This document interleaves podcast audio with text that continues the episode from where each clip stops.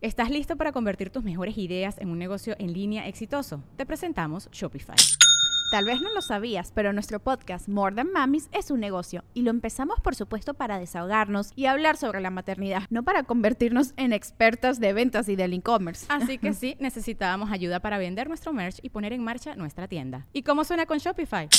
Llegó otra venta. Shopify es la plataforma de comercio que está revolucionando millones de negocios en todo el mundo. Ya seas un emprendedor desde tu casa o desde donde sea, Shopify es la única herramienta que necesitas para iniciar, administrar y hacer crecer tu negocio sin dificultades. Con Shopify puedo gestionar pedidos, envíos y pagos desde cualquier lugar, brindándote toda la información y estadísticas de tus ventas al detalle. Regístrate para un periodo de prueba con tan solo un dólar al mes en shopify.com barra sonoro, todo en minúsculas Ve a shopify.com barra sonoro para llevar tu negocio al siguiente nivel. Shopify.com barra sonoro. Welcome to the Listening Time Podcast. Hey, everybody, this is Connor, and you're listening to episode 99 of the Listening Time Podcast. We're almost at episode 100. Uh, I'm excited for that, and I want to thank you all for listening and for helping me reach that milestone. That's really cool that we're going to hit episode 100. And of course, I'm going to do a questions and answers type episode for that one. And I've received a lot of questions from you guys. And so I'll be recording that episode pretty soon. And I'll choose some of those questions to answer in the next one. So thank you all for your questions as well. And remember that if you want my advanced podcast episodes, if you want to practice with real English, where I speak fast, then make sure to sign up to become a listening time family member or VIP, and you'll receive two new advanced episodes every month. So make sure to sign up for that if you're interested. And of course, if you want to ask me your questions every week regarding English or language learning, then become a listening time VIP and you'll have access to my weekly Q&A sessions uh, where you ask me questions and I answer them in video format. So if you're interested in any of that, make sure to click on the link in the episode description. That's patreon.com slash listening time. All right. In today's episode, we're going to talk about failure. This is a good topic to talk about because we all fail, right? Nobody's perfect. And it's important to know how to deal with failure, how to think about this concept of failure, etc. So we'll talk about that today. And remember that if you need the transcript for this episode, that's below the episode in the episode description. So click on that if you need it and listen as many times as you need until you can eventually understand everything that I'm saying without using the transcript.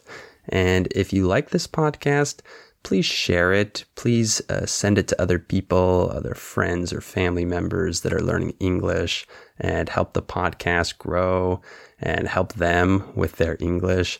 And don't forget to give it a five star rating and write a positive review if you can. That really helps me out as well. All right, let's get started. Are your ears ready? You know what time it is. It's listening time. Okay, so let's talk about failure. First of all, it's important to recognize that we all fail.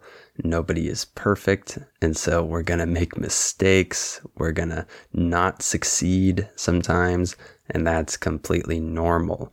And sometimes we can get the impression that we fail much more than other people and other people have their lives in order and are achieving great things and doing so much with their life or just their day. Uh, because when we use things like social media, we see other people posting the things that they want you to see. And those things are usually the positive things. They're not going to post about all of their failures, all the times they didn't succeed. they're going to post about the things that they did that will impress you, that will look good on social media. And so, unfortunately, when we use these types of apps, we're only seeing the positives in other people's lives. And this can make us feel like we have much more negative or depressing lives than other people because uh, we're comparing the best of those people uh, to our normal lives. And of course, their lives are going to look much better than ours if we make that type of comparison. So don't be fooled by social media uh, because other people fail just like you. Remember that the word fool means to deceive someone. So if I say don't be fooled, I'm saying don't be deceived. And don't be overly afraid of failure. Uh, I think we shouldn't want to fail, of course. Uh, we shouldn't be happy to fail. However, we also shouldn't be overly afraid of failure. We don't want to be terrified that we're not going to succeed when we start something, uh, because that will prevent us from actually doing things. If we're scared to fail, we'll probably just not do whatever it is that we planned on doing. So don't be overly afraid of failure. And it's uh, really important to learn from failure. Uh, so, failure is going to happen in our lives, and we can respond to that failure in different ways.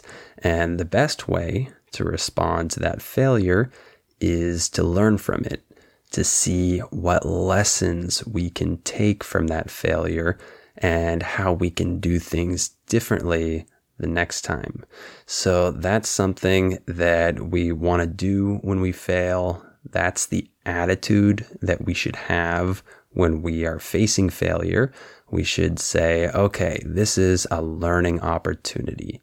That's the attitude that we want to have we never want to let failure completely destroy us and make us feel like we're bad people or whatever.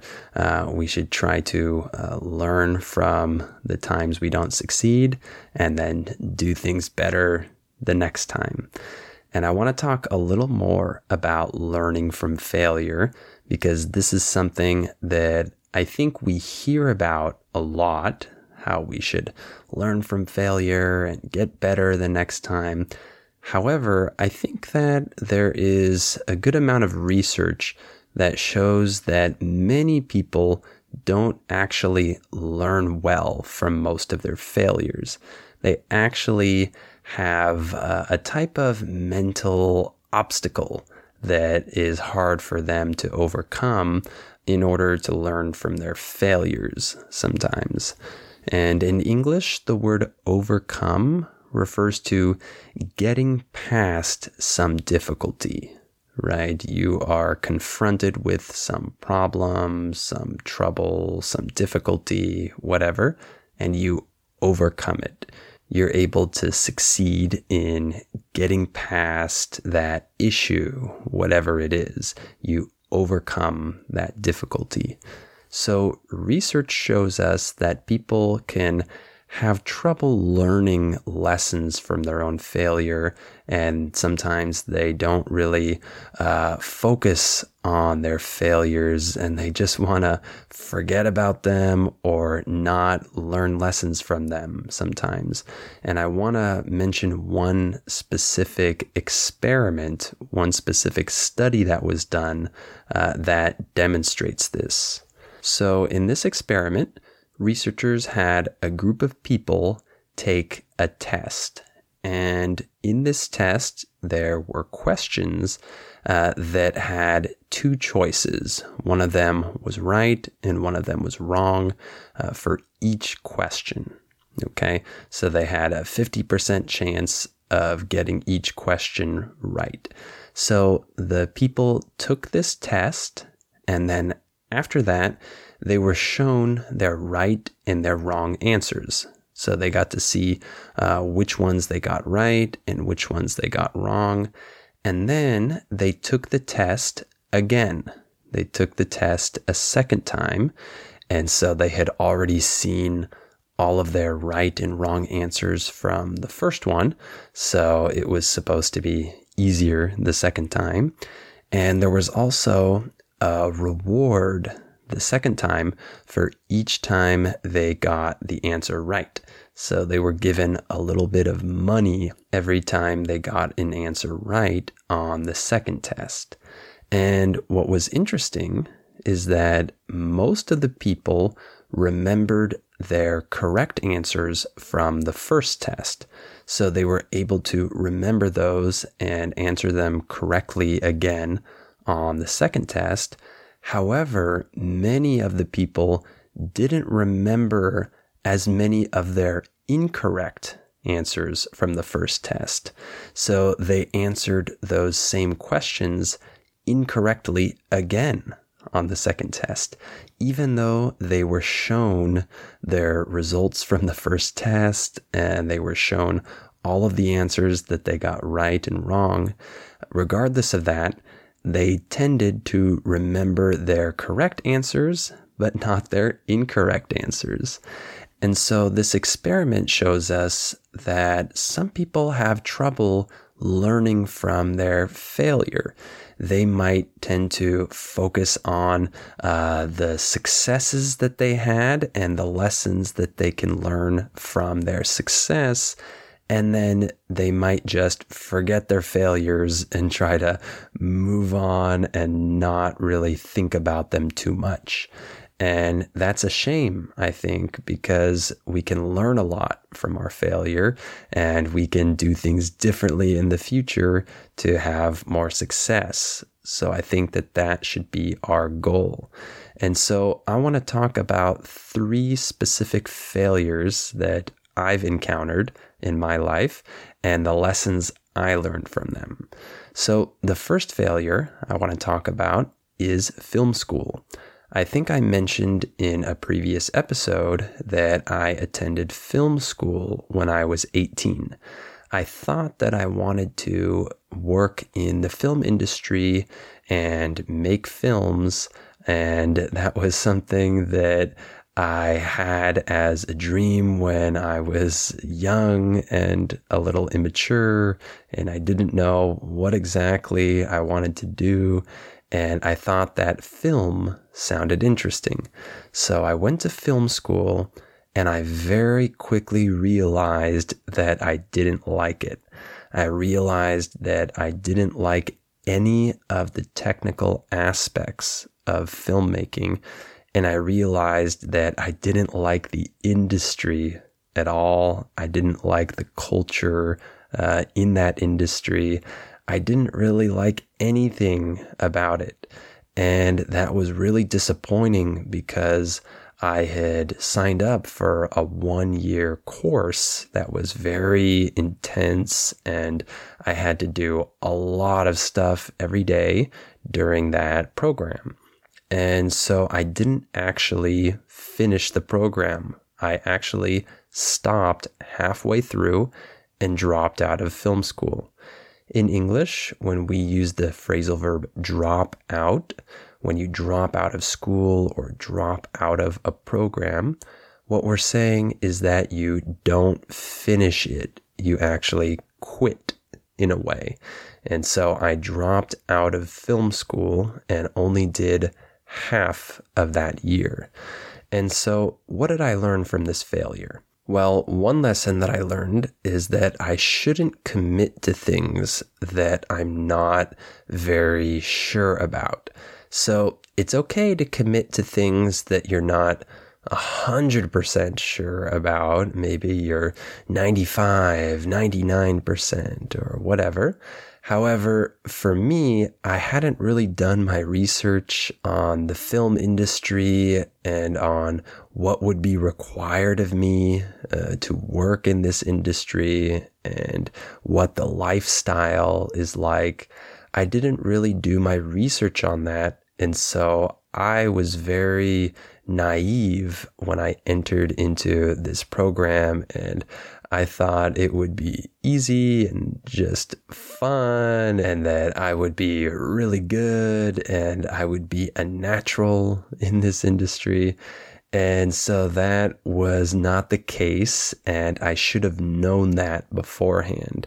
I shouldn't have committed to uh, going to this program and trying to become a filmmaker because I didn't really know anything about this. I committed to this without knowing much. So that was something that I learned um, is that I shouldn't commit to things that I don't know much about. I should be much more sure before committing.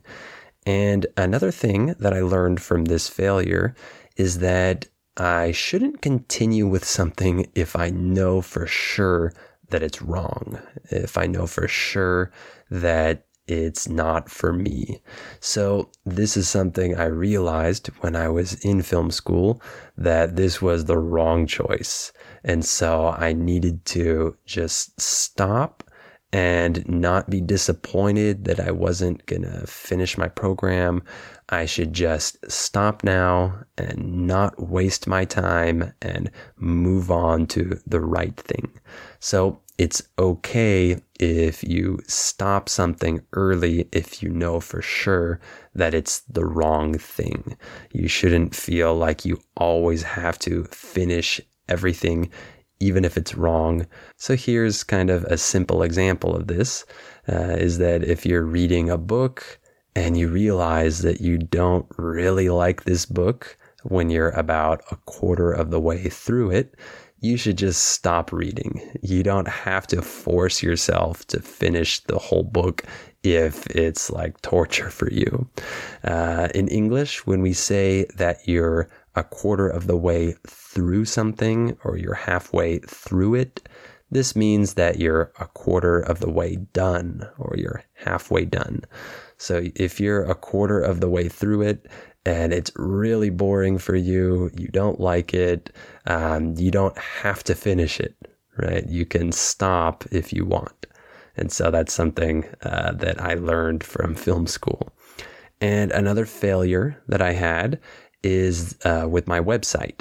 So I used to have a website that's not available now, but I made a big mistake with this website because it wasn't well thought out. Uh, in English, if we say something is well thought out, this means that you have really thought things through before doing that thing. You've considered all the different aspects of it and you plan it in an effective way uh, before you do it. This is something that's well thought out. So, this website was not well thought out. It had a poor model. Uh, during that time, I released $1 seminars that would expire uh, in a certain amount of time, and you had to sign up for those seminars through the website. And it just wasn't a very uh, intuitive model, and it wasn't very attractive. And I wasn't having a lot of success with it and it was just the wrong thing. This was not the way I needed to go about my business. And then I switched to my membership model after that. And now I use the Patreon website to release content every month. And this content does not expire. You can watch it uh, whenever you want, it's not going to go away. By the way, in English, the verb expire means that something goes bad or it goes away after a certain amount of time. So my content doesn't expire. You can continue to consume it forever as long as you're a member. And that's a much better model. People like that a lot better and I'm having a lot more success with that. And so, of course, my old website does not exist anymore. That was a failure. And I learned that I need to think more about uh, my students, my customers, so to say, and what they want, what they need, not what I think is an interesting uh, thing to offer. I need to think about what my students actually want, what they're actually looking for. So that's a lesson that I learned. And I learned that when you start something on your own, a business or whatever, there will always be failures along the way. And you just need to accept that and expect it and move past those failures, overcome those failures. That acceptance of knowing that you will fail when it comes to starting something on your own, uh, that's something that you should enter into that project with. You should enter in with that mindset, knowing that you're not going to get everything right the first time you might have some failures with your website or whatever, and that's normal. So that's important for people that want to start something on their own. Um, they shouldn't expect to get it right the first time. There's a lot of trial and error. That just means that you're going to make mistakes and then learn from those mistakes. And one other failure I had was that I bought a car last year that had so many problems and I didn't even realize it when I bought the car. This was a very old used car and I don't know anything about cars. And so I just thought that it was a good deal because I was able to negotiate the price down from the original price. And I thought I was getting it for a cheap price. And that's the only thing that I really considered. Uh, I was able to get this car for cheap. And because I don't know anything about cars, I bought a car that I shouldn't have bought. And it had many problems. I had to take it to the mechanic to fix tons of things. And I realized that we had to put a lot of money into this car. And it ended up being much more expensive than what I had thought. And we ended up actually selling this car for less than what we bought it for.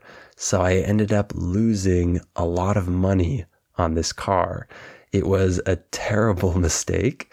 And it was a mistake that I learned lessons from because I don't want to make this mistake again. So, number one, I learned that I should not make these types of big decisions when I don't have the knowledge to make them. So, I don't know anything about cars. So, I shouldn't make a big decision without consulting experts first, or at least people that know a lot more than I do. That's something that I need to do before making such a big decision uh, and spending money like this. And I learned that discounts can still be a waste of money. You can think that you're getting a discount, but at the end of the day, it's such poor quality that you have to spend more money to repair that thing. So discounts aren't always a good deal. You might actually still lose money. And one other lesson that I learned is that sometimes it's better to take your losses and move on it wouldn't have been good for me to try to uh, wait until I could get a better price for this car or fix it up so that I could sell it for even more money.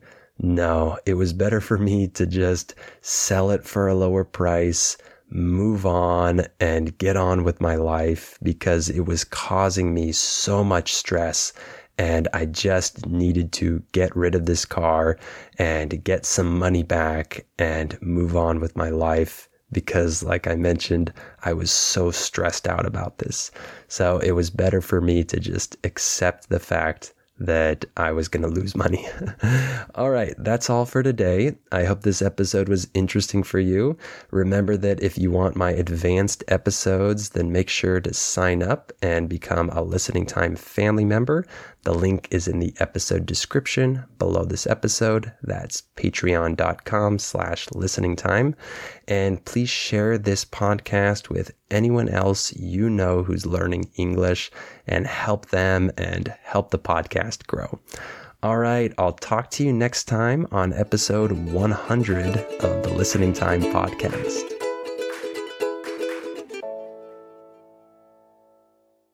Before we continue, let me tell you about our sponsor, Rosetta Stone. As you all know, learning a language is challenging. Well, Rosetta Stone is a great tool that can help you with this challenge so you can improve your English or learn any of the other 25 languages that it offers. Rosetta Stone has helped millions of people learn foreign languages over the last 30 years. The idea behind Rosetta Stone is to provide you with a more natural and intuitive language learning method compared to other types of courses. Instead of focusing on tests, drills, or boring memorization, Rosetta Stone helps you develop your language skills naturally using interesting stories, dialogues, and visuals. In this way, you'll learn the language a little more like a child learns their first language, not just by memorizing things, but through engaging exposure to the language. Rosetta Stone is also convenient to use because of the flexibility of its lessons. They're full of helpful content, but they're also pretty short, and you can do them whenever you have the time. This will help you work them into your schedule more easily. And one other cool feature that Rosetta Stone has is its speech recognition tool called True Accent. It can detect the differences between your pronunciation and a native speaker's pronunciation, so it can give you feedback on how you're pronouncing words and help you improve.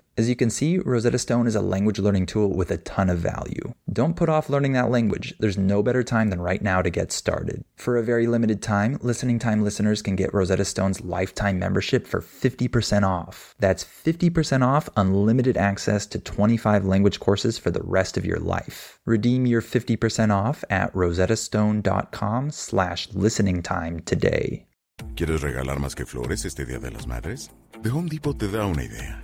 Pasa más tiempo con mamá plantando flores coloridas, con macetas y tierra de primera calidad para realzar su jardín.